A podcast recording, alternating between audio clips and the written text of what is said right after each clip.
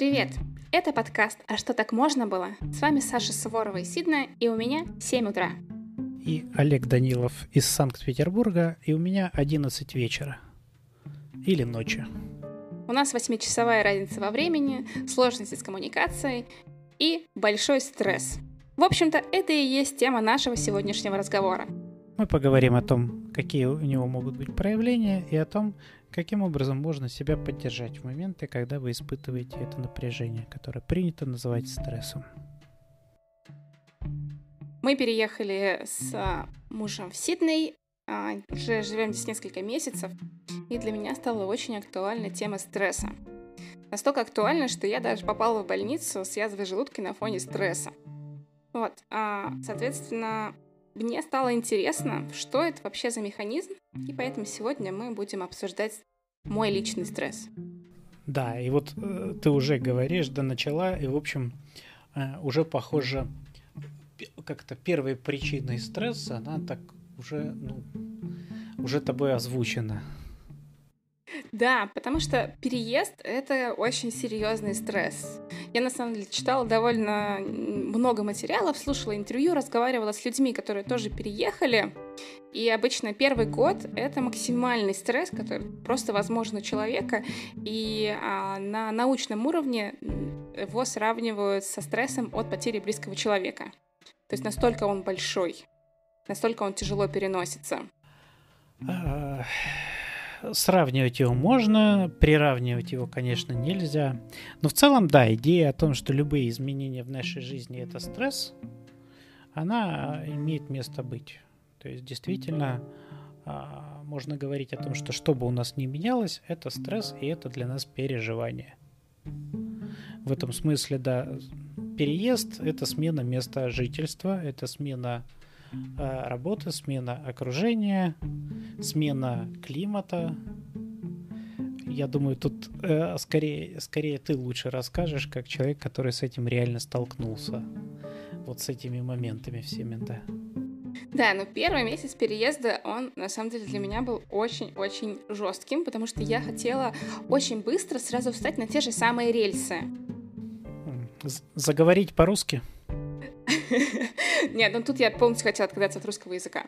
А, я хотела сразу найти какие-то места, которые мне нравятся, то есть какие-то комфортные для меня кофейни, кафешки, библиотеки, музеи, то есть места, в которых, которые я уже знаю, которые как бы я уже посетила и в которых мне комфортно. То есть найти свою зону комфортного на новом месте.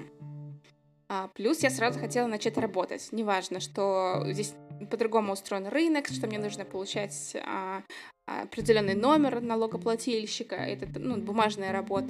Мне нужно было сделать это сразу. То есть мне вот, вот просто по щелчку пальцев меня должны были появиться клиенты. И это было просто колоссальное давление самой на себя, потому что я не понимала, почему же, я же так хочу, я же так тороплюсь сделать все быстро. Вот за первый месяц сразу поставить все правильно, а у меня ничего не получается. А вообще я хочу спать. То есть, похоже, правда, сейчас описываешь ситуацию, когда хотелось вернуть все в привычное русло, несмотря на то, что ты по факту поменяла абсолютно все. И голова вроде подсказывает о том, что это все иное, а психика требует э, вернуть как было. Да, да, на самом деле так и было. Это было довольно забавно, потому что я вроде, с одной стороны, я понимаю, что ну, оно не может быть так же. Просто физически, потому что поменялось все. Я, я просто про, как раз про эти, про все, да, то есть ты вот можешь как раз перечислить, в общем, тебе действительно виднее, что поменялось, да, потому что это же не просто место поменялось, да, в пространстве. Да, но на самом деле поменялось прям абсолютно все, потому что, ну, то есть мы же поменяли, мы поменяли континент, мы поменяли страну, мы поменяли город, мы поменяли квартиру, э, мы поменяли язык, ну, это тоже очень важно. То есть язык, на котором мы выражаем свои мысли, на том, на котором мы общаемся, это на самом деле очень важно, потому что а в какой-то момент я поняла, что я... То есть мой языковой уровень не позволяет мне выражаться так же бегло, так же широко, как я это делаю на русском языке. Соответственно, я чувствовала, что у меня есть определенные рамки, в которые мне нужно вот войти и при этом как бы оставаться собой, ну, на каком-то интеллектуальном уровне. Плюс поменялся, поменялись продукты, ну, такие базовые вещи, там даже новое метро, которое здесь, ну, оно здесь двухэтажное, и в основном оно надземное, и ходит оно раз в 10 минут, это тоже новое. Ну и плюс карточки. Здесь нужно прикладывать карточку на входе и карточку на выходе. Так они чекают расстояние, которое ты проехал. И более того, у тебя, ну, поменялся климат, у тебя поменялась а, что там еще, влажность какая-нибудь, там еще что-то, да, это же все, ну, вот про то, что там теперь, ну, я имел в виду вначале температуру. И если вдуматься, то ведь у нас, э, вот сейчас, да, вдуматься, зная что, у нас э, есть отдельные участки мозга, которые отвечают за что-нибудь. То есть вот у тебя уже точно был участок мозга, который отвечал за то, что который активизировался, когда ты смотрела и видела, там, не знаю, станция метро Парк Победы или Невский проспект, да, то есть вот эта часть, она уже была сформирована, и если в этот момент снять э, у тебя какой-нибудь, сделать тебе МРТ, то было бы видно, что ты смотришь и узнаешь метро, вот э, улицу, дом.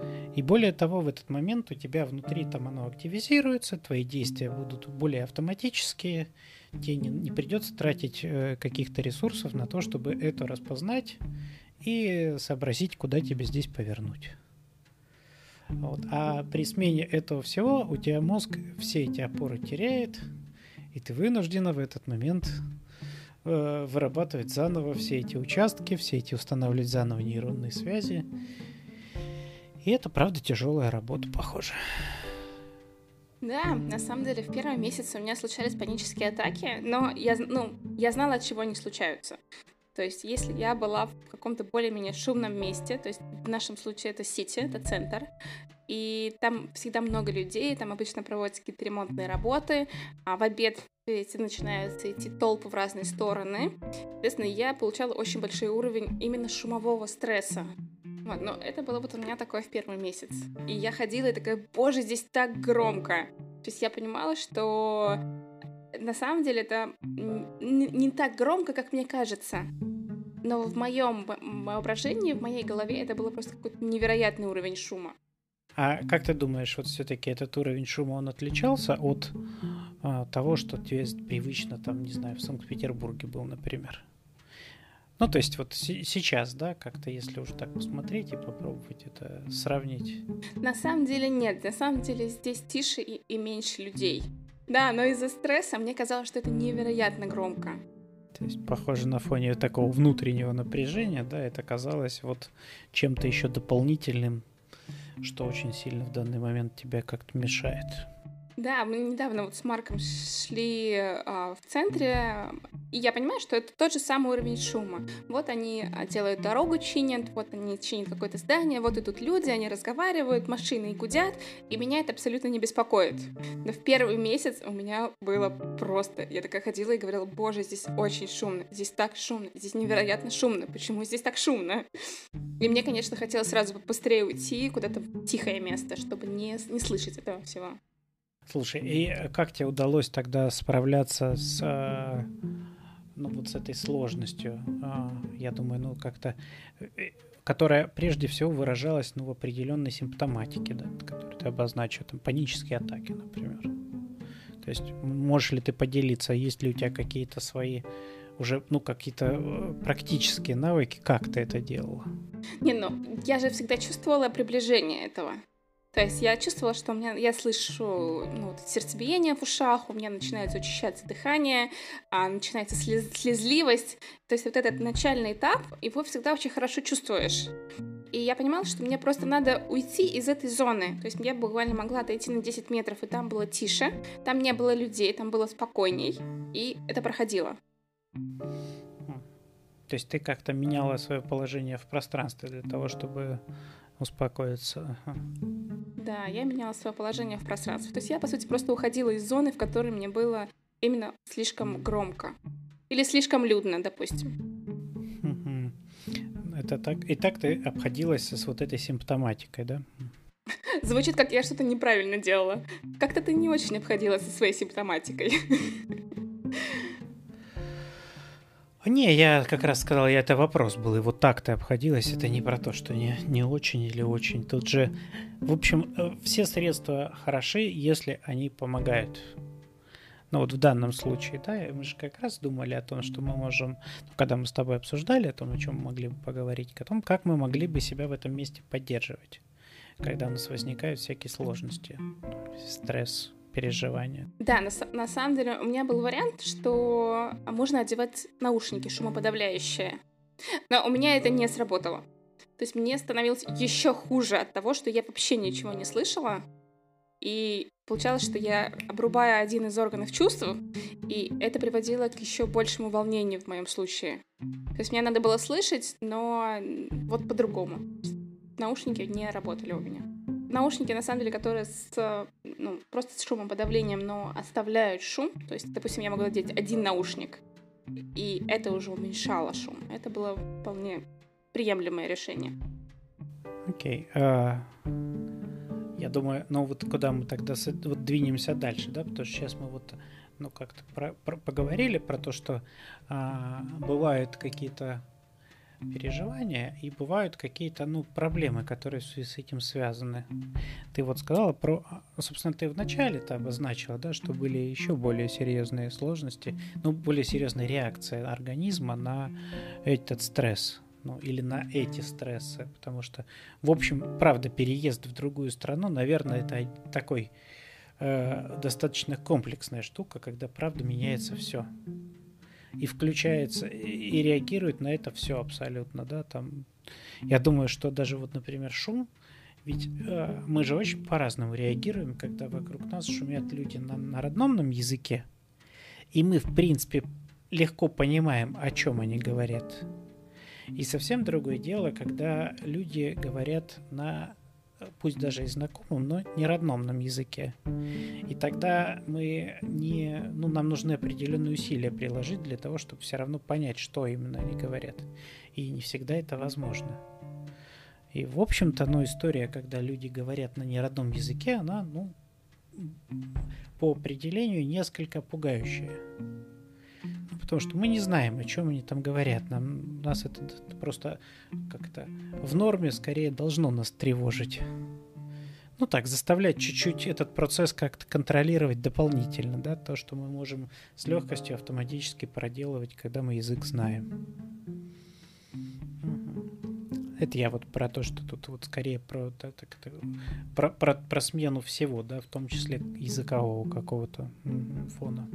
Да, на самом деле с языком же это вообще интересно. То есть, э, по сути, тот английский, который нам преподают в школе, он на самом деле довольно сильно может отличаться от того английского, которого мы слышим здесь.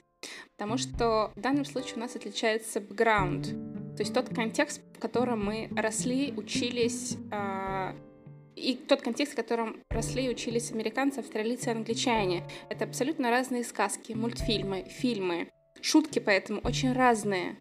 И это очень сложно, на самом деле, понять, о чем они иногда пошутили, потому что непонятен этот контекст социальный. Вот, поэтому в основном все, все с которыми, люди, с которыми я разговаривала, те, которые приехали в англоязычные страны, говорят, что первый год а, почти все страшно а, ошибаются а, в социальной интеграции с другими людьми, потому что не, непонятен подтекст. То есть это было а, вежливый отказ или вежливое «да». Это было приглашение к разговору или «нет, спасибо, я не хочу с тобой разговаривать». На самом деле вот это социальное социальное общение с другой языковой группой, оно очень сильно завязано на социальный бэкграунд при взрослении. Ну и очевидно, что и э, как-то самым Самым простым, в то же время, конечно, сложным, но я имею в виду самым действенным способом является а, вот некая интеграция именно в этот культурный контекст. То есть просмотр фильмов, чтение книг, и как раз тех, которые были у них когда-то, да, для того, чтобы понимать, о чем они говорят. Ну и параллельно, одновременно э, современные реалии, да, то есть не, я сейчас вот, это то, что делают иностранцы, приезжая к нам, например, когда они смотрят советские кинокомедии и так далее, да, для того, чтобы нас понимать. Да. Я заходила в книжный, у них есть целый а, книжный шкаф австралийских авторов. При этом есть у них австралийские книжки для детей. Типа, твой первый год в Австралии для новорожденных детей. Мне кажется, они там должны рассказывать про все эти страшные, страш, страшные пауков, змей, которые могут водиться на заднем дворе, потому что, ну, этому должны ну, научить детей с очень разного возраста, чтобы ну, просто они не трогали тех, которые могут быть опасными для ребенка. То есть вот это тоже интересно. То есть нам сейчас там по 30 лет, и мы такие, так, этот паук безопасный, а вот этот вот с красным крестиком, он опасный, а вот этот вот паук хороший, потому что он убивает других пауков. И то есть вот сейчас у нас получается такая интеграция в такой детский а, мир. Просто потому что мы сейчас должны это узнать. То есть ты сейчас вот проделываешь это, читаешь это все, да? И разглядываешь это все. все эти... Тогда начинай с картинок этих как-то, с книжек, которые с картинками еще, да, еще без текста вообще. Ну, чтобы, чтобы изучить вот этих персонажей, да. Тут на самом деле, да, очень много вот этих детских книг именно про кенгуру, про утконосов. А, когда эти утконосы оказались очень маленькими, мы недавно с Марком его видели, мы думали, что утконосы большие, а они на самом деле, ну, буквально сантиметров, ну, 35, наверное. Есть они прям не очень большие. Вот. Ну, в общем, про, про, про животных, да, которые про коал. Коалы, конечно, здесь супер популярны. То есть про животных, которые здесь живут. И даже на самом деле тот вариант, а, что если к тебе домой заполз паук, то здесь не принято его убивать. Ты должен его положить в коробочку, вынести и положить в безопасное место.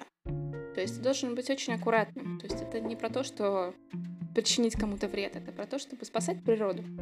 Даже если этот паук очень опасен. Да, это правда отличается от того, что как-то у нас у нас про это просто не говорят потому что это не является чем-то ну, важным в нашей а, в нашей культуре, в нашем, ну, в нашем, в наших реалиях. Но если залез паук, то это случайность, он, может быть, раз в 10 лет ты, не знаю, увидишь этого паука, ну, ты его веником, наверное, выметишь, точно знаешь, что он безопасен. Переживание про деньги, это же тоже очень сейчас интересно, потому что, ну, поменялись деньги, это важно. Поменялись суммы, на которые мы живем. А, а, сейчас небольшая ремарка. Мы до сих пор не перевезли кота, но скоро должны будем его перевести. И примерно перевоз кота в Австралию будет нам стоить полмиллиона рублей. А, что, мне кажется, это один из самых больших моих стрессов за последние несколько месяцев. Потому что, во-первых, я до сих пор не могу переварить эту сумму. Мне кажется, что это просто очень много за то, чтобы перевести кота сюда. Ну да, звучит так, как будто его собираются телепортировать, то есть предварительно потратив деньги на изобретение телепортации. Да а во-вторых, нам эту сумму нужно накопить. Вот, потому что, ну, там у нас аренда квартиры, то есть мы когда сюда переехали, понятно, что были какие-то сбережения, но а, надо было там обставить квартиру, нужно было снять квартиру, а, нужно было там заплатить а, а, залог. Забыла слово на русском, как это слово, залог. Оставить залог, он тоже не маленький. То есть вот эти все какие-то разные вещи, и да, я до сих пор думаю, боже, мы с Марком до сих пор решаем, кто поедет в Россию, потому что я говорю, Марк, у меня язва на фоне стресса, я не поеду. У тебя же нет язвы. Давай поедешь ты. То есть вот это... Причем здесь у меня а, стресс на фоне того, что я не знаю, как это сделать. То есть я понимаю, как это сделать теоретически. То есть мне нужно приехать, собрать документы, купить билет, какие-то документы отправить, то есть я вроде бы знаю шаги, но при этом я никогда этого не делала. Вот, это правда. Ведь, ведь это всегда нас сопровождает в момент, когда мы что-то делаем такое новое. Да? Мы, ну, даже там съем квартиры. Мы прекрасно там знаем, кто проходил через это, как снимать квартиру здесь, в России. Мы теоретически в голове знаем о том, что ну как-то похожим образом снимается ну, то есть концептуально ведь этот процесс такой же где угодно, да, будь ли это там Австралия, Италия, Америка, а, любая другая страна более-менее цивилизованная. То есть мы ищем себе жилье, мы узнаем, сколько оно стоит, и мы как-то обмениваем э, жилье на денежные знаки в местной валюте. И вот казалось бы, все просто, но по факту ведь реально это же очень разные процессы в разных странах, э, которые сопровождаются определенными нюансами. И, в общем-то, мы знаем, что, скорее всего, нас что-то там ждет, э, что непонятно, в общем-то, да. Ну, я думаю, я так сейчас услышал про вот про аренду жилья и как раз сразу об этом подумал. А такая история, как перевести кота в другую страну, ты не сталкивалась, если с арендой еще хоть как-то, понятно, там есть на свой, ну, возможность опираться на свой опыт в России, то опыта перевести кота с континента на континент у тебя не было в России, в общем, тоже. Тебе опереться вообще не на что.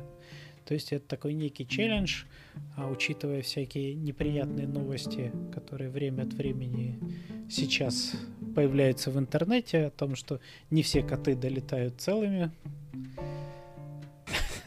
Не хотел тебя, конечно, не, но, пугать. Но он, он не, не аэрофлотом полетит, все хорошо. Да, то есть при, при этом же на самом деле здесь одно из самых строгих э, законодательств по прилету животных. Ну, то есть строже только Япония, Новая Зеландия, э, Шпицберг, Шпицберген. Ну, то есть, ну, в общем, островные государства, на которых есть определенный микроклимат, они, ну, понятно, что у них есть свои истории. И понятно почему, да, то есть даже Австралия наступала на эти грабли пару раз. С, те, с, те, с теми же, сколько там, полтора десятка кроликов, да, которые за, за, завезли про, просто поохотиться чуть-чуть э, ради фана время от времени, да, которые съели потом пол, половину континента. Да, но здесь не, некому было сдерживать популяцию кроликов, поэтому им было здесь хорошо и раздольно. Но теперь у них популяция диких кошек, которая съела диких каких-то диких сумчатых мышей. И популяцию диких кошек тоже никак не сдержать. Ну да, поэтому вашего кота туда можно завести только за, если вы очень захотите отдать бешеные деньги. Да, и это тоже стресс, понятное дело, потому что такой непростой выбор. То есть он, с одной стороны, как будто бы простой, казалось бы, да, а с другой стороны, все равно он делается, и ну, все равно так э, каждый раз этот выбор есть, да, но что я хочу делать? Я оставлю этого кота где-то кому-то, да, или повезу его, но буду бороться с земноводным животным, которое будет душить. Я тоже общалась с несколькими людьми, которые перевозили сюда животных. Некоторые перевезли сюда э, своих котов через два года жизни здесь уже. И почти у всех э, я слышу слово стресс и депрессия, потому что это примерно список из 10 пунктов. В каждом пункте 10-12 подпунктов. И это все разбросано примерно на 6 месяцев. Ну, то есть просто физически не можешь сделать это быстрее, потому что должны пройти определенное время между прививками, а, а еще между чем-то. Ну, в общем, это все не сразу. У нескольких людей, с которыми я общалась, ну, типа, вот вы перевезли... Я, я, я, я такая... Да, да, я такая, а, класс, вы перевезли своего кота, как было? Все таки ой, я там лежал месяц, потому что когда я открывал список из 10 пунктов, 12 подпунктов каждый, не знаешь, как действовать. Список есть, есть пункты, но ощущение того, что он очень большой и абсолютно непонятно, как к нему подступиться, вызывает очень сильные эмоции. Ну вот депрессия, стресс, там, я лежу на полу и плачу, потому что ничего не могу с этим сделать. И я уверена, что, ну, это даже можно ну, расширить эту тему не только на перевозку кота. В общем, любая задача, которая очень большая. И вроде бы ты знаешь, как ее делать. И она вроде бы даже разбита на пункты, но она все равно пугает тем, что она очень большая. Вызывает большой стресс. И правда. И правда. И это действительно, ну, наверное, а любая задача вот в момент переезда, да, в этих ситуациях мало знакомых, кажется очень большой. Это правда, да. И, в общем, по большому счету, ты уже, да, обозначила какие-то вещи, которые можно сделать для того, чтобы себе чуть-чуть жизнь упростить. Это как минимум произвести вот эту самую декомпозицию, да, то есть разделить э, задачу на части, причем, ну вот с моей точки зрения, да, первая часть должна быть просто очень простая, вроде бы задача узнать про это. То есть не предпринимать никаких действий вообще, а просто э, навести какие-то справки так, чтобы, чтобы было чуть-чуть понятней. И как, как ни странно, ну, на мой взгляд, это одна из э, каких-то один из важнейших шагов, которые можно вообще сделать. Вроде кажется, что ну, это еще не выполнение задачи, но на самом деле это изрядная ее часть. Ну, я почему, почему про это думаю, да? Потому что нас правда пугает некоторая неизвестность и непонятность мы опасаемся, что а вдруг там какие-то сложности будут, а вдруг нас каким-то образом сейчас заставят делать то, что мы делать не хотим, а вдруг это займет очень много времени, а вдруг нас там запросят каких-то бешеных денег. И не зная это, мы начинаем, ну, как-то сильно волноваться, переживать, и, в общем, самое лучшее, что мы можем сделать, это пойти и узнать, как это, как это делается. Не приступая к тому, чтобы пока вообще что-либо делать. То есть общем, просто походить, поузнавать. В общем, это должно сни- снизить уровень стресса. Э, это может снизить уровень э, вот тревожности э, по поводу неизвестности, по поводу предстоящей неизвестности. Все, что мы делаем для того, чтобы сделать картинку более для нас понятной, более какой-то объемной, осязаемой, оно все снижает уровень вот этой самой тревожности. То есть мы можем походить, поузнавать в местных каких-то а, в местной администрации, у местных специалистов, поконсультироваться, узнать. Мы можем поузнавать у людей, которые это делали. Вот то, что ты описываешь, да, походила, поузнавала, как вы переводили, перевозили этого кота. В принципе, они действительно, ну, во-первых, расскажут какие-то нюансы, возможно, да.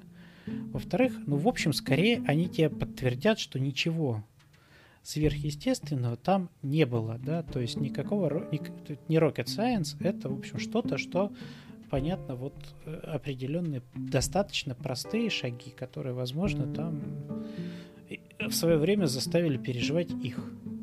Но ты, обладая уже этими знаниями, а, можешь себе позволить немножечко как-то воспользоваться и проскочить, ну, в этом смысле уже, уже, уже зная как-то, кого спрашивать, и что так имея некоторую информацию, да.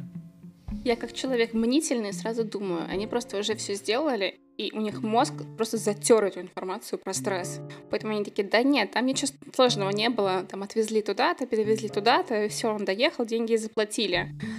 И они такие, все, поэтому все было все просто. На самом деле у них тоже был большой стресс, но они не признаются. Я вот так думаю. Ага, да-да-да. Ты думаешь, наша память склонна вот...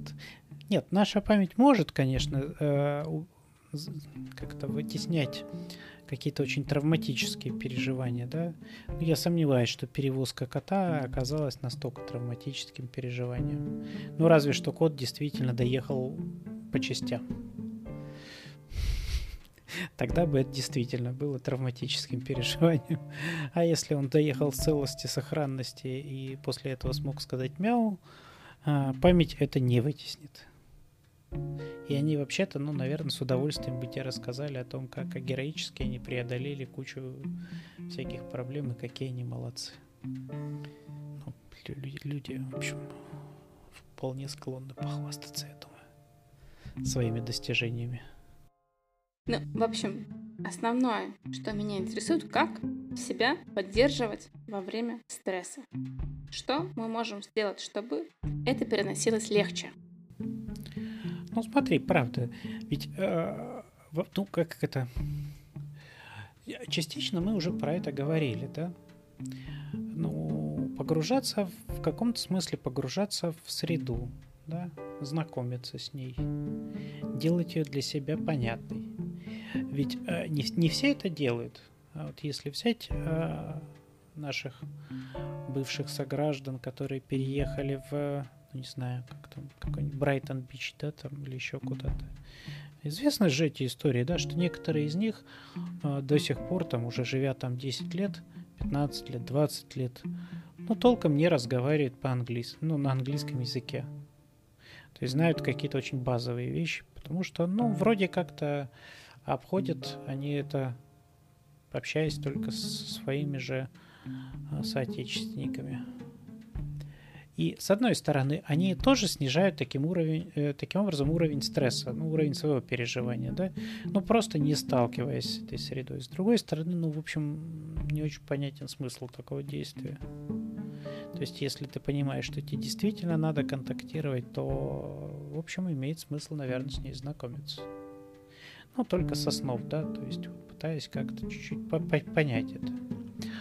А в то же время, ну, определенно имеет смысл, ну, оставлять какие-то привычные, знакомые вещи, ну, по крайней мере, поначалу, да. То есть не пытаться менять все, я думаю, да. Я думаю, что поменять все это такой путь экстремала. Ну, то есть, возможно, есть смысл сохранять какие-то привычные вещи. То есть, возможно, что-то смотреть на русском языке, там, не знаю, новости, да.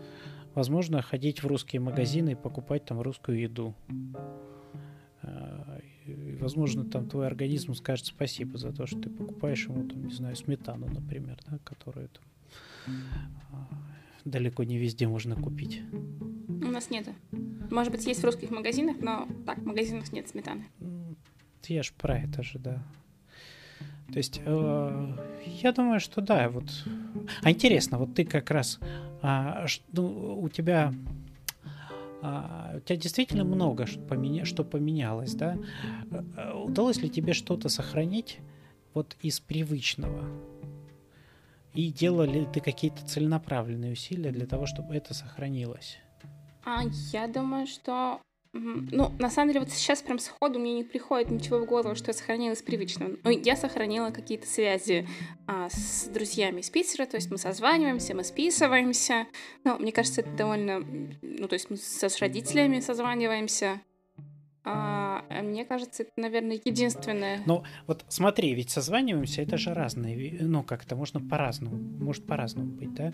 Можно, э, сохранился ли, э, ну, как, сохранилась ли та же регулярность, да, продолжительность. Или раньше это было каждый день, по, по часу общались, да, а сейчас, ну, раз в месяц позвоню, поговорю минут 10 и все. Ну, на удивление, с несколькими подругами мы стали общаться чаще. Да, то есть с некоторыми, понятно, мы вообще перестали общаться. Мне кажется, это такое, знаешь, компенсация. Здесь мы перестали общаться, здесь мы стали общаться больше. А с родителями, но мне кажется, что я стала общаться на самом деле больше. Потому что я созванивалась, может быть, два-три раза в неделю, минут по 10, а теперь мы созваниваемся раз в неделю, но по целому часу.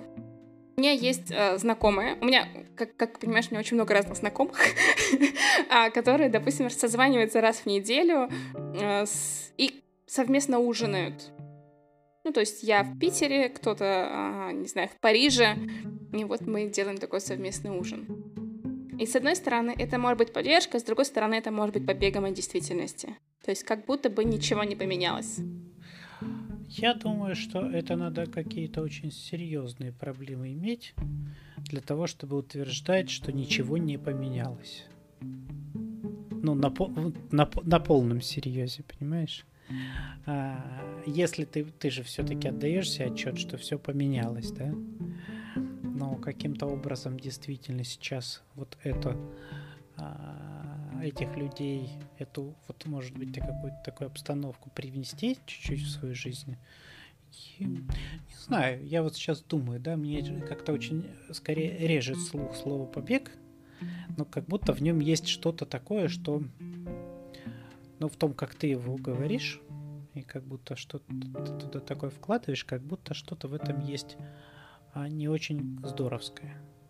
Но для меня в этом есть что-то не очень здоровское. А, я, я со своим слабым меня отвага делаю, а потом думай. А, для меня это сразу проявление слабости и ну, да, проявление слабости. В общем, что-то, что, что-то, что я внутри себя не одобряю, но я думаю, что я, возможно, в какой-то ситуации могу так тоже поступить сама, и поэтому я не одобряю, как бы я не одобряю саму себя. А, смотри, вот очень хорошо, что ты заговорила про слабость, потому что ведь поддерживать себя можно только признавая свою слабость. Если я не буду признавать свою слабость, то тогда у меня нет повода себя поддерживать.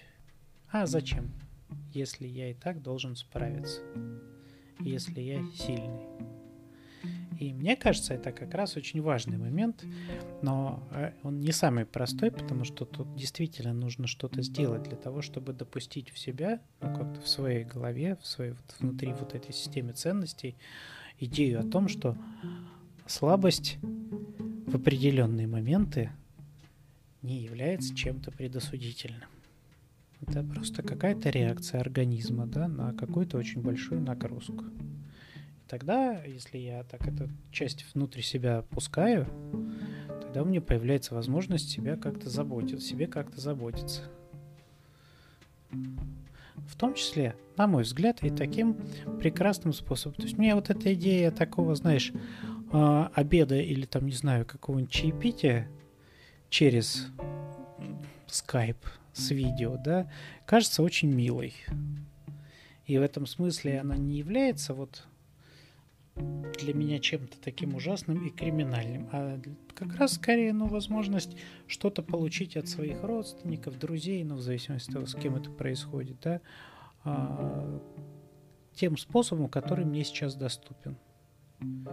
То есть были, были бы они рядом, я бы пошел к ним в гости или пригласил бы их к себе. Но поскольку технически это очень трудно доступно, либо очень экономически невыгодно, то тогда я пользуюсь современными средствами связи для этого. И приглашаю их в гости, ну пусть даже немножечко виртуально. Ну да, я про то, что иногда это бывает у всего есть белая и темная сторона. То есть понятно, что есть середина, но я про то, что иногда это бывает хорошо, и ты проводишь время, ты поддерживаешь социальные связи. А иногда ты думаешь, у меня вот здесь вот полная лажа, все плохо, а вот здесь у меня было хорошо. Здесь у меня в прошлом было все хорошо, и с этим человеком мне было хорошо, и я пойду и симулирую эту ситуацию. Я сделаю вид, как будто бы вот так вот. Смотри, мы же рассказываем сейчас ну, о вполне конкретной ситуации переезда. Я понимаю, что в некоторых ситуациях, вот как ты описываешь, вот в общем случае это возможно. Ну, конкретно здесь. Мы переехали, вы переехали там в новую страну, да, в общем, э, вы для чего-то это делали. Если у вас там все плохо, то вообще-то, ну, да, оттуда надо валить возвращаться обратно там, где было хорошо. Это редко бывает. Бывает сложно, да, и тогда люди себя в этом чуть-чуть поддерживают, дают себе возможность как-то передохнуть. Ну, как мне кажется. То есть знаешь ли ты реальные примеры людей, ну вот кроме вот ситуации, да, про которые я говорил, про то, что там люди, ну, не интегрируются вообще в местную культуру, оставаясь как бы вот... Но это тоже вполне себе вариант. Не, ну это вариант. Ну, то есть, на самом деле, в каждой стране мира очень большое русское комьюнити. Прям в Австралии огромная русская комьюнити, очень много русских групп, есть отдельная группа индексоидов, которые сюда переехали, которые встречаются, все вместе дружат семьями, ходят на пикники. И то есть если есть ну, желание влиться именно в русское комьюнити, то в этом вообще нет никакой проблемы, оно очень открытое и довольно дружелюбное. Вот и ведь люди могут действительно себе не ставить задачу интегрироваться в общество, а могут себе ставить задачу, я хочу туда переехать, получить оттуда все бонусы и при этом максимально сохранить все, что было, да? Почему бы и нет? Да, нет, такая задача, конечно, тоже ну, можно ставить. То есть зачем мне интегрироваться в чужое общество, если я могу прикладывать усилия страдать, если я могу это сделать легко и просто, и у меня будет социальный круг, который меня устраивает. Ну, хорошо, но вот стресс, он нам для чего нужен? То есть мы часто его переживаем, и переживаем его, когда вот мы переезжаем, это адаптация. Мы меняем работу, у нас стресс. По сути, любые изменения вызывают стресс. Да, это, в общем, реакция организма на эти изменения, это правда. Можно как-то сделать себя более стрессоустойчивым. А я все еще цепляюсь, знаешь, за вот эту идею, что нельзя быть слабым, да. Если ты почувствуешь, вот э, сделать себя более стрессоустойчивым, как будто все тот же самый смысл несет, да, что нужно быть сильным. И как бы быть еще более сильным, чтобы такие вот выдерживать этот стресс, да. Я думаю, что есть смысл позволить... Наоборот, признать себя слабым. Позволить себе быть слабым, да. То есть, если знаешь, как это... Вот, ну, если привести пример, там, не знаю, с какой-нибудь болезнью, да, то есть можно попытаться перенести болезнь на ногах. Ну, так, значит, собраться силами, сказать, я сильный, все. Но, скорее всего, у тебя будут последствия. То есть гораздо более выгодно в этом месте сказать, ага, я заболел, мне сейчас не очень хорошо, налить себе чаю с малинкой, залезть под одеяло, включить себе это сериальчик и так провести этот вечерок, другой, а, в общем, как следует, болея и заботясь о себе. Это для тех, кто может себе позволить лекарственные препараты, попить лекарства хорошие. Ну хорошо, но можно же стать более адаптивным, более адаптивным к стрессу. Я думаю, что нет. Ну, в целом нет. Я думаю, что все равно мы будем реагировать на, на, на изменения. Ну, я на самом деле про то, что разные люди по-разному реагируют на стресс. А, что ты имеешь в виду? Кто-то на, ну, собирается и такой, да, я переживаю, у меня стресс, но я иду вперед. Кто-то наоборот такой, я вот пойду полежу с теплым чаем под одеялом месяц. И получается, что... Ну вот мне, мне интересно, то есть можно как-то сделать, чтобы это, допустим, это ожидание месяца в кровати стало не месяцем, а неделей? Ну, смотри, все-таки вот ты же сама даже уже говорила о том, что стресс это адаптивная штука, правда? Ну, то есть, э, вернее, ну, если так правильнее говорить, то, то это э, не специфическая адаптацион, не специфические адаптационные реакции. Ну, то есть не специфически имеется в виду, что свойственные всем людям и появились, которые появились у нас в результате, в общем, эволюции. И которые обеспечивают нам э, способность адапта ну, приспосабливаться к новым условиям существования. То есть это, это, это, это действительно нормальная реакция нашего организма. Да, но мне кажется, изменились э, условия. То есть, если раньше стресс мог спасти тебя от чего-то страшного, то есть спасти именно тебе жизнь, то сейчас стресс может э, существенно ухудшать качество твоей, качество твоей жизни. Ну, я думаю, что прежде всего он ухудшит, если ты все-таки его попытаешься не допустить и избежать. Ну, то есть, допустим, я терпеть не могу выступать на публике. У меня все время с этим были большие проблемы. То есть вот сколько я, сколько, сколько я работала а, в диджитале, мне нужно было выступать перед заказчиками, мне нужно было выступать на конференциях, и каждый раз это был просто зашкаливающий уровень стресса. Мне хотелось умереть, но не выступать. И я такая, ну окей, ну первые три раза так. Но когда это также происходит 10, 20, 25 раз, это сильно ухудшало качество моей жизни. Потому что раз в неделю мне нужно было выступать. И раз в неделю у меня был очень сильный стресс, и я не могла с ним справиться. И поэтому мне интересно, можно ли с этим как-то работать? Вот смотря, что является ну, целью этой работы, да, ну, что является... Улучшить, улучшить, улучшить качество жизни. Ну, мне кажется, в любом, в, в любом случае, э, ну, работа с психотерапевтом, она про улучшение качества жизни. Да, но варианты же разные, да. Ну, то есть, вот просто я, когда сейчас с тобой разговариваю, мне все как-то складывается ощущение, что речь идет о том, что как бы мне, например, научиться выступать перед публикой, да, так, чтобы не испытывать переживаний. Ну, к примеру, вот как в этом, как, ты, как ты сейчас описывал, да. Допускаешь ли ты вариант отказа от выступлений перед публикой? Который тоже приведет к тому же результату, да, моя качество моей жизни улучшится. А допускаешь ли ты вариант э, выступления перед публикой, ну, какого-то такого, не очень, что ли, э, не очень блестящего? Но это уже про стремление к идеалу. То есть я должна выступить лучше всех. Угу. Да, да. Да, такая же про это же, да? Ну, то есть, ведь не, не является само по себе, ну, как бы там сложностью там выступить перед публикой. Скорее всего, когда мы про это думаем, мы думаем о том, как это будет оценено, да? Угу. Как они отреагируют, как они оценят, да? И тогда проблема вот скорее в этом, и э, она индивидуальна. Тут надо разбираться уже в каждом конкретном случае, что лежит а, в основе вот этой моей тревоги. То есть это не про... Э, то есть можно пойти по простым путем, да, ну как бы и, в общем, это, возможно, действительно и лежит в основе моей тревоги отсутствие у меня навыков. просто технических навыков, да, и тогда, если я пойду на курсы ораторского искусства, мои навыки улучшатся, и тогда чисто технически я начну говорить лучше, и на этом весь мой стресс пройдет.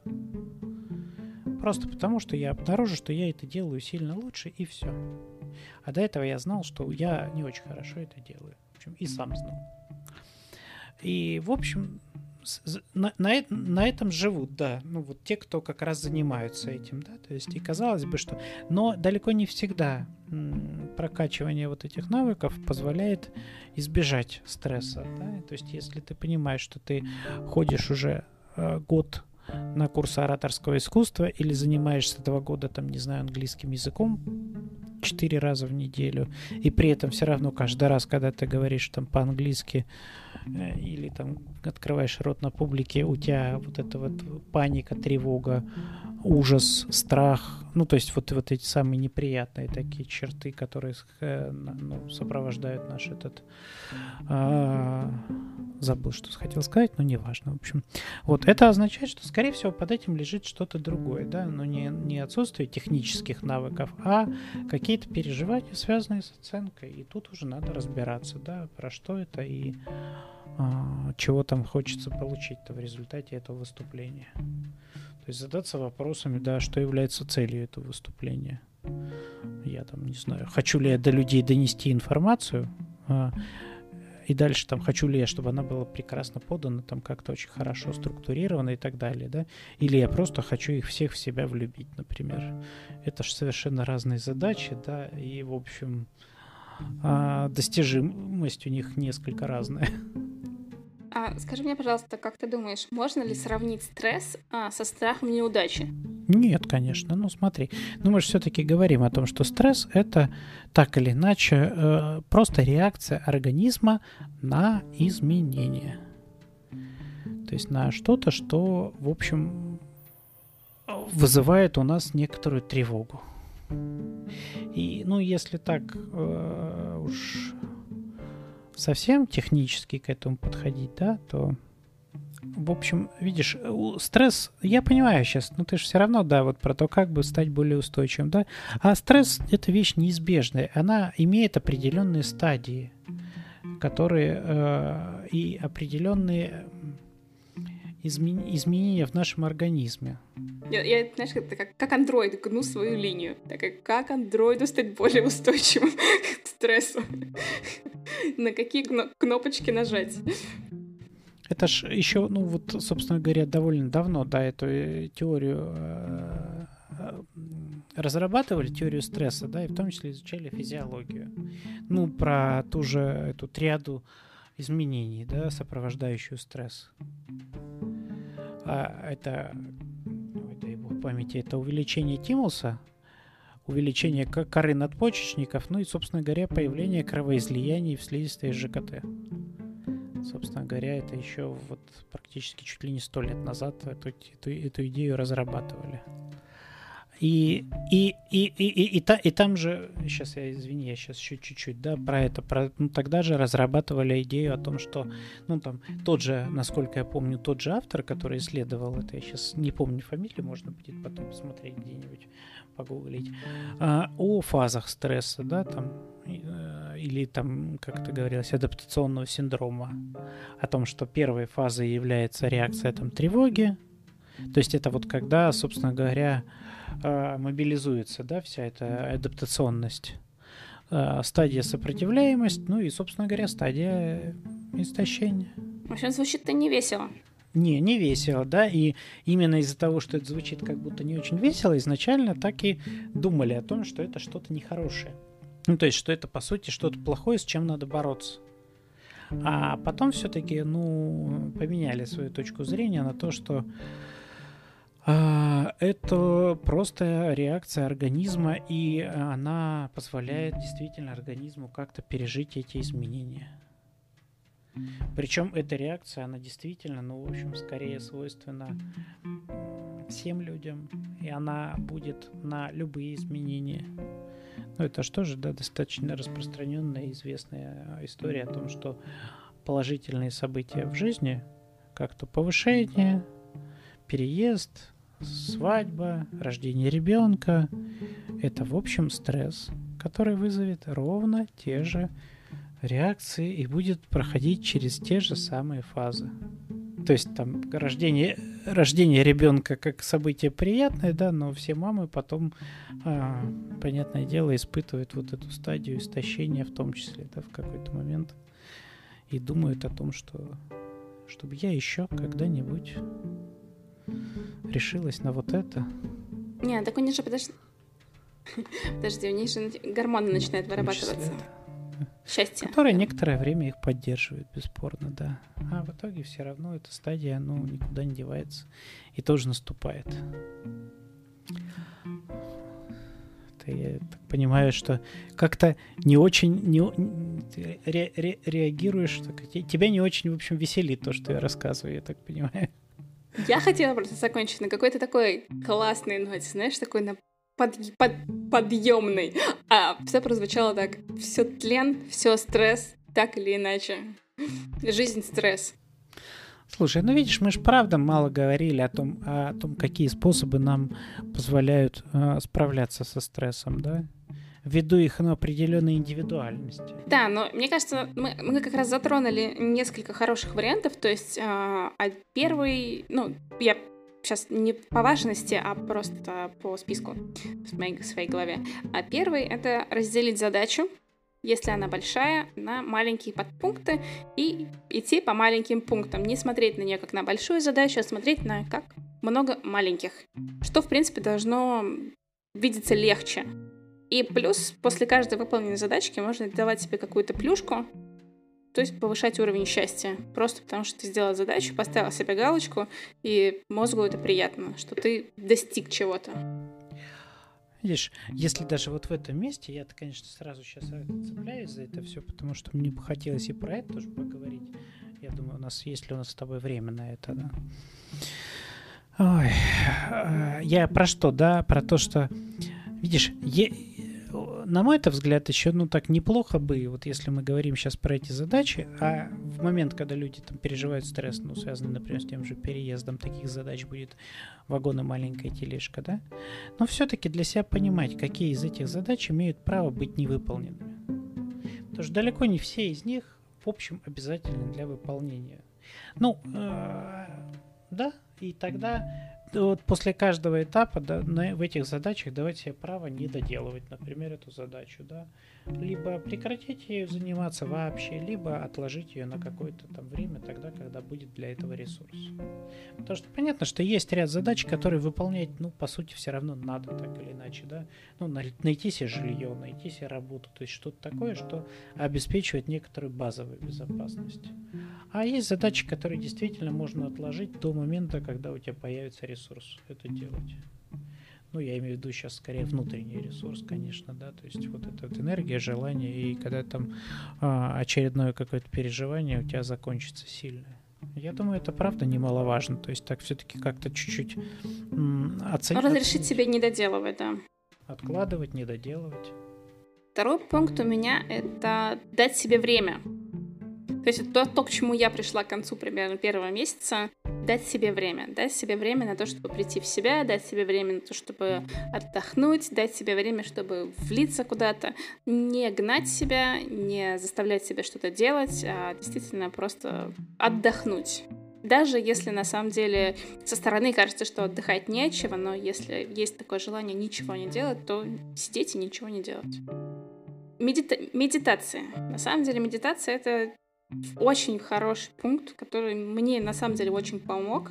В какой-то момент, когда я начала практиковать медитации, а, и это, кстати, абсолютно доказанный научный факт, что медитации помогают справляться со стрессовыми ситуациями, потому что они успокаивают мозг, ты а, концентрируешься на моменте здесь и сейчас. Хм. Я думаю, что если уж вот что-то мне сейчас прям цепляюсь к словам, конечно, но я, я все-таки, знаешь, поправил бы тебя, что они не, по, не справляют, не позволяют, не помогают справляться со стрессовой ситуацией. Они помогают себя поддержать. Стрессовая ситуация, она никуда не девается в этот момент. То есть сама по, сама по себе медитация, она не, ничего не решит в этом, да. Ну, то есть тебе все равно в реальной жизни придется встать и сделать, возможно, какие-то шаги. Но делать это будет проще в этом смысле. Ты будешь себя чувствовать лучше, спокойнее, увереннее, там, ну еще как-то, да. Угу. Следующий пункт в моей программе — это спорт. Начать заниматься спортом, даже можно быстро ходить, ну, проводить на улицах час час времени, заниматься какими-то аэробными нагрузками, это тоже очень сильно помогает и поддерживает, и на самом деле э, поднимает уровень счастья. По понятным причинам, да, потому что выделяются определенные гормоны, которые ну, помогают. Да, правда. Ну, плюс добавок, это точно улучшает наше состояние общефизическое, да. И в этом смысле, конечно, э, важно понимать, что речь идет о занятии скорее даже не спортом, а физкультурой. Ну, то есть все-таки спорт это что-то из области высоких достижений, да. А здесь речь идет о том, что без фанатизма. Ну, без, без, без ачивок. Без фанатизма, да. Без того, чтобы как-то подвергать наш организм еще большим переживаниям, э, а скорее так для того, чтобы чувствовать себя здоровее, чувствовать себя лучше, э, улучшить общее физическое состояние и добавить чуть-чуть этих приятных гормонов, да. Да. Ну, плюс, на самом деле, допустим, в, в северных широтах, в Санкт-Петербурге и севернее, там, где мало солнца, вполне возможен вариант, что нужно сходить к врачу и сдать анализ на витамины, потому что это может быть банальная нехватка витаминов, вот, там, витамина, того же витамина D, который очень важен для поддержания себя в нормальном состоянии. Ну, в моем, в, моем, в моем случае это не работает, потому что солнца здесь абсолютно достаточно, но в Санкт-Петербурге и севернее, то это, особенно сейчас зимой, это может быть подспорьем. Да, это правда. И, в общем, в этом смысле, ну, а что остается делать? Наверное, солярий, например, который имеет свои определенные, да, там, известные, возможные какие-то а, побочные эффекты, но тем не менее насколько я понимаю, но вот я в этом, конечно, небольшой специалист, но насколько я понимаю, как раз э, вот то, то, что там происходит, тот свет, который там, да, он как раз позволяет увеличить выработку этого витамина D, равно как и солнечный свет. Я ни разу не была в, со в солярии, поэтому у меня нулевой опыт в этом вопросе. Я принимала Я могу поделиться. Таблетках. Я могу поделиться. Это ну, очень интересный эффект. Я, в общем, относился к этому с недоверием, но три минуты в солярии и выходишь оттуда с очень странным ощущением. Странно приятным ощущением. Нет, именно как раз про это, да. Что еще ты можешь посоветовать из того, что я не назвала для поддержания себя? Знаешь, я думаю, что здесь действительно важно каким-то образом ну, поддерживать что-то для себя привычное, для того, чтобы количество изменений, ну, хотя бы одновременно не было столь катастрофически большим. То есть, возможно, каким-то образом попытаться сохранить свою диету ну, или, по крайней мере, попытаться, если это возможно, ее хотя бы как-то время от времени приблизить. Ну, тоже по понятным причинам. Тут и психологически, да, что у меня вот меньше изменений, и мне не надо привыкать к новым вкусам, нестандартным и так далее. Пусть даже это прикольно, но это что-то новое а, возможно себе дать возможность как-то время от времени есть что-то привычное.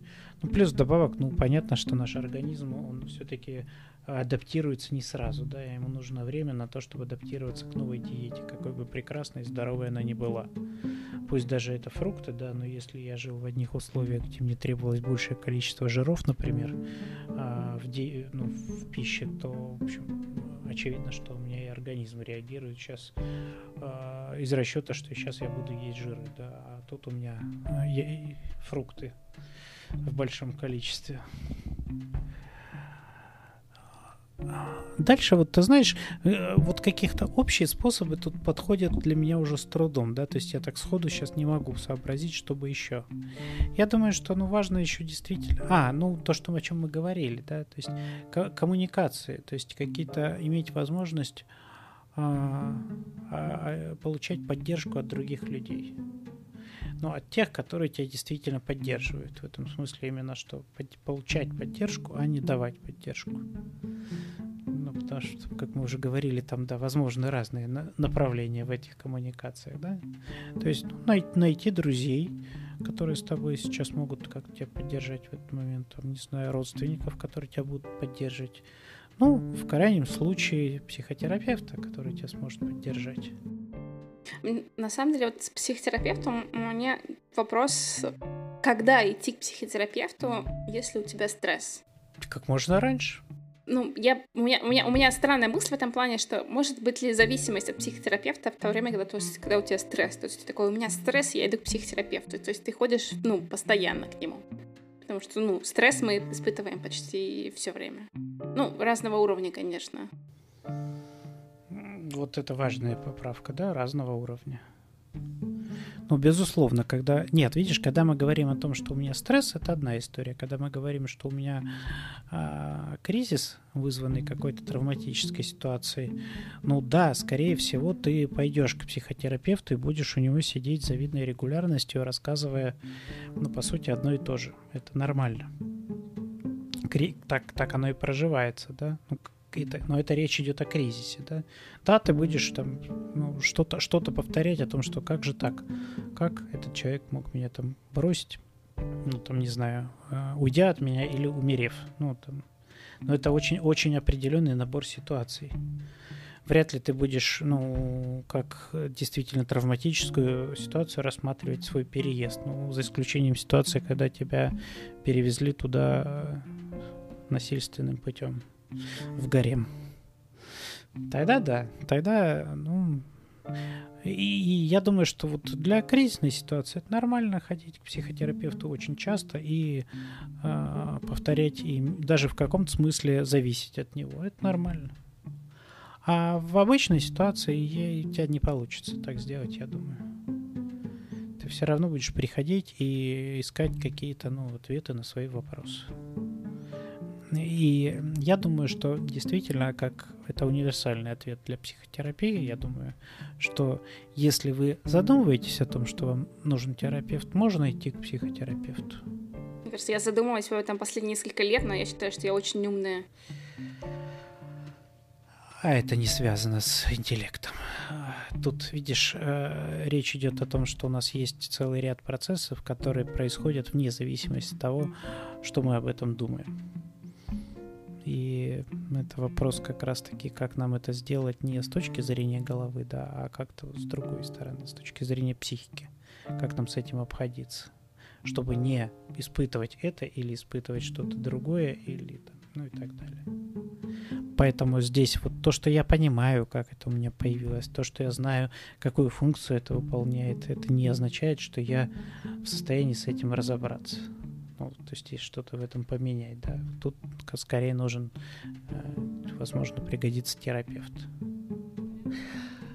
Смотри, я думаю, что на самом деле очень важно в целом, да, и людям знать, что это э, свойственно всем людям. Ну, то есть именно не про то, что с этим теперь что-то надо делать, потому что за этим стоит послание, что с этим надо что-то делать которая может восприниматься как это что-то неправильное, надо это исправлять. И сейчас, ну, мы расскажем, как это исправлять. А про то, что людям иногда важно услышать, что это нормально. И что многие люди с этим сталкиваются. Ну, не все, многие люди с этим сталкиваются, это переживают. И многие с этим как-то долго обходится, да, что это непростая задача как-то с этим обходиться и так далее. Я думаю, что вот когда мы про это разговариваем, да, не про переход вот к тому, что делать, да, а скорее про то, что это вот может оказаться не менее важно вот, для тех, кто нас, возможно, будет слушать. Но здесь же сразу интересно, что, допустим, во многих резюме, не знаю, как сейчас, но вот там 7 лет назад писали стрессоустойчивость. То есть есть такой па- паттерн, есть такое утверждение, что человек должен быть стрессоустойчивым. То есть на стрессовых работах, в ивентах, например, что как, бы, как будто стресс — это плохо. Плохо для, не, даже не для тебя, а для, именно для твоей работы. Я как гештальт-терапевт могу сказать о том, что э, про то, что стрессоустойчивость, она, в общем, чаще всего означает следующее, что человек вот в этих конкретных условиях, то есть на работе, может не демонстрировать эти свои чувства, переживания, но они никуда не деваются. И это скорее аукается потом для человека как для личности вот такой, да, как для, для его организма. То есть, да, для, для, для работодателя это а, выгодно, что ну, в, в краткосрочной перспективе, если он рассматривает людей как расходный материал, да, Конечно, он будет требовать, мне нужны стрессоустойчивые, те, которые не позволят себе демонстрировать, что они волнуются. Там. Ну, а, а каким, какими побочными последствиями это аукнется да, для человека? Язвой желудка, паническими атаками, гастритом, дерматитами, аллергическими реакциями, бронхиальной астмой и еще какими-то чудесными психосоматическими э, проявлениями, но это уже не его проблема, пускай человек лечится от, от заболевания, скажет работодатель. Самого факта стрессоустойчивости его не существует. Ну, то есть... Я думаю, что разные люди способны в той или иной степени, кто-то больше, кто-то меньше, контролировать вот эти свои внешние проявления, да, и не демонстрировать что-то, что э, в общем не означает от того, что мы эти переживания, которые там лежат, да, ну вот они в, в, где-то там а, под крышечкой, они не что, ну, они, они все равно будут происходить, короче. С моей точки зрения, да. Ну, понятно, что все равно при этом, что у, у людей разная все-таки еще психологическая структура, и в этом смысле, ну, понятное дело, что разная степень там переживаний э, у них будет на разный уровень раздражения. Это тоже понятно. Тут, но это опять же некая наша особенность конкретного данного человека. Получается, все-таки стресс на самом деле очень завязан еще на предыдущий опыт. И если у тебя был какой-то опыт ну, допустим, про переезд. Если у меня уже был опыт переезда, то теоретически следующий переезд должен даться намного легче. Если этот опыт, если этот опыт не был травматичным. Да, да, я думаю, да. Звучит очень вот разумно. Когда есть на что опереться, на опыт переезда. Пусть даже это вот переезд, там, не знаю, из города в город, да, а потом мы меняем страну. Даже если есть опыт переезда из города в город, он поможет поменять страну, я думаю. Ну, то есть прожить это а, с меньшим уровнем а, стресса, да. Это как смена работы. Если ты уже один раз менял работу, то в следующий раз тебе будет легче. Да. Ну, в, в общем, да. То есть, если... Ну, понятно, что мы можем рассматривать разные частные случаи, но в целом, да, звучит именно так. Как-то очень логично. И в этом смысле, кстати, да, это тоже один из способов, ну, как-то готовиться к стрессу, да, какому-то. То есть, ну, просто как-то ты в определенном смысле тренировать свои определенные какие-то навыки по изменению чего-нибудь, да, такому. Ходить новыми дорогами домой. Именно, да. Ты там в этот момент будешь что-то испытывать, переживать и как-то прислушиваться, да. А каково оно мне, да, вот так вот. А теперь пересесть на велосипед и посмотреть, да, как сейчас мой, мой организм будет на это реагировать. То есть скорее, ну, как-то исследовать себя и смотреть, а, ну, действительно, как-то изучать свои возможности справляться с чем-то новым. На самом деле, даже в ресторане можно пробовать просто разные блюда. Что есть куча людей, которые приходят и заказывают примерно одни и те же блюда, просто потому что они знают этот вкус и что им ожидать. А новое блюдо — это очень страшно. Непонятно, что там шеф приготовил. И поэтому есть смысл, да, заказать не полностью все блюда новые, да, а возможно заказать все там, ну, если ты заказываешь три блюда, да, то заказать два те, которые ты знаешь, по крайней мере, ты будешь спокойно, что ты наешься, да, хоть как-то что тебе будет на что опираться, и заказать одно экспериментальное. Да, либо можно устраивать день нового, когда ты целый день пробуешь что-то новое, и ты, может быть, уже эмо- а, эмоционально... То, то есть ты все-таки ты все-таки идешь по пути вот да, радикально. А, вот так. Ну, мне это помогало в начале, что я такая, окей, вот у меня есть 6 дней, и я делаю то, что мне уже понятно, уже знакомо. Я нахожусь, допустим, в своем районе, в своем парке, но вот на субботу я сажусь там на электричку, еду час. Непонятно, где выхожу, на какой-то непонятной станции, вокруг которой я не знаю ничего, и куда-то иду, по дороге, которую я не знаю, и я даже не знаю, куда она идет. Вот такой, да, немножко радикальный вариант. Но из-за того, что я знала, что этот день, когда я пробую новое, это происходило легче. Ну, это да, это все следствие того, что все-таки я думаю, что это все можно делать, и все это допустимо, если ты себя хоть чуть-чуть знаешь, и правда как-то за эти, ну, за своим состоянием отслеживаешь, ну, свое состояние отслеживаешь, а не доводишь это до, там, действительно приступов панических атак. Ну, вот в процессе таких экспериментов над собой.